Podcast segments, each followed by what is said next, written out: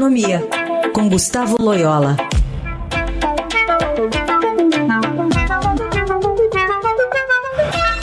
Oi, Loyola, bom dia. Bom dia.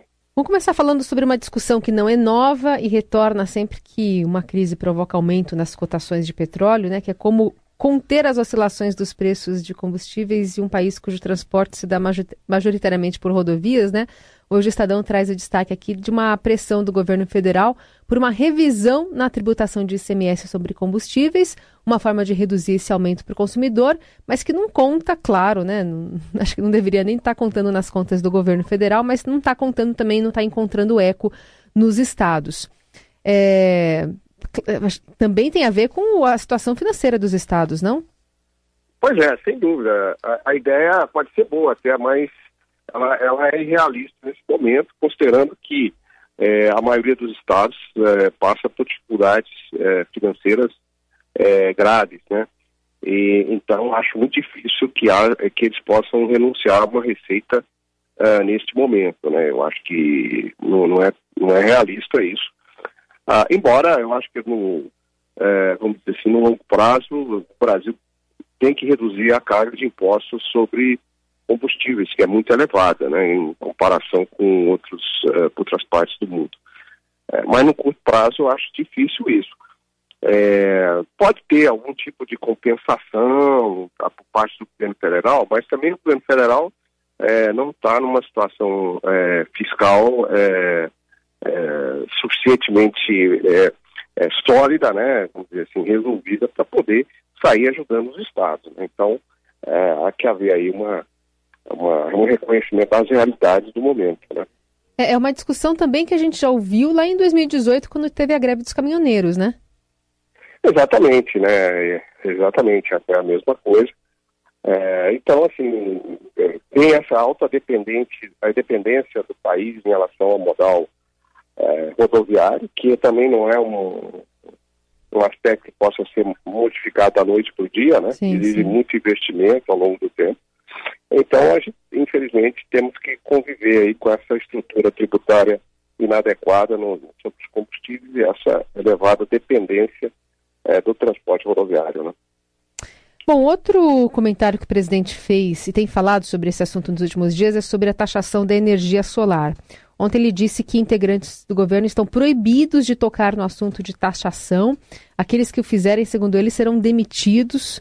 É, parece que ele, enfim, está disposto a, a, levar a cabo essa, essa decisão, apesar de colocar, dizer que a, a ANEEL que deveria é, decidir sobre isso, né? Mas é uma forma de estimular de algum, é, a, o crescimento desse setor aqui no Brasil, de, de alguma maneira? Bem, eu, eu acho que essa discussão ela está assim, normalmente muito mal colocada. Em primeiro lugar, eu acho que ninguém não se trata de taxar a, a energia solar, ninguém a, vamos dizer assim, nenhum tipo de, de energia pro, produzida de forma descentralizada. A questão, uh, o fulcro da questão é o uso da rede de transmissão elétrica. Né? Então, é, existem custos uh, de manutenção dessa rede e, e se é, é, um consumidor, um produtor de energia, vamos dizer assim, usa essa rede sem pagar nada, é, na realidade alguém vai ter estar pagando, ou seja, há uma há um subsídio cruzado, né? Então, a, as companhias elas têm que rentabilizar, é, as companhias distribuidoras têm que rentabilizar é, a operação da rede para gerar investimentos. Tá? uma rede de transmissão de distribuição elétrica ela exige investimentos para mantê-la em, em, níveis de qualidade mínimos requeridos. Né?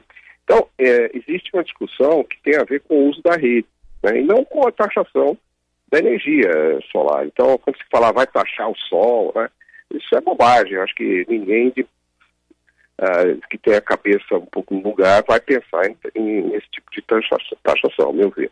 Eu acho que a discussão é em outro nível. Agora, você pode discutir o seguinte, se nesse momento é, é razoável esse subsídio ou esse subsídio cruzado aos produtores de energia solar para estimular o seu uso, em algum momento no futuro começasse a cobrar, né?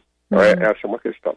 E segundo, a, a interferência do presidente na, na, uh, na esfera da atuação de uma agência reguladora. Né? Então, isso também é, mostra que a, a, autonomia das agências reguladoras no Brasil é muito relativa, né? É, então, se guardar as devidas proporções, é como se o, o presidente da República interferisse na fixação dos juros pelo Banco Central, né? Que também é como se fosse uma agência reguladora, né, entre aspas, aí na parte da política monetária. Né?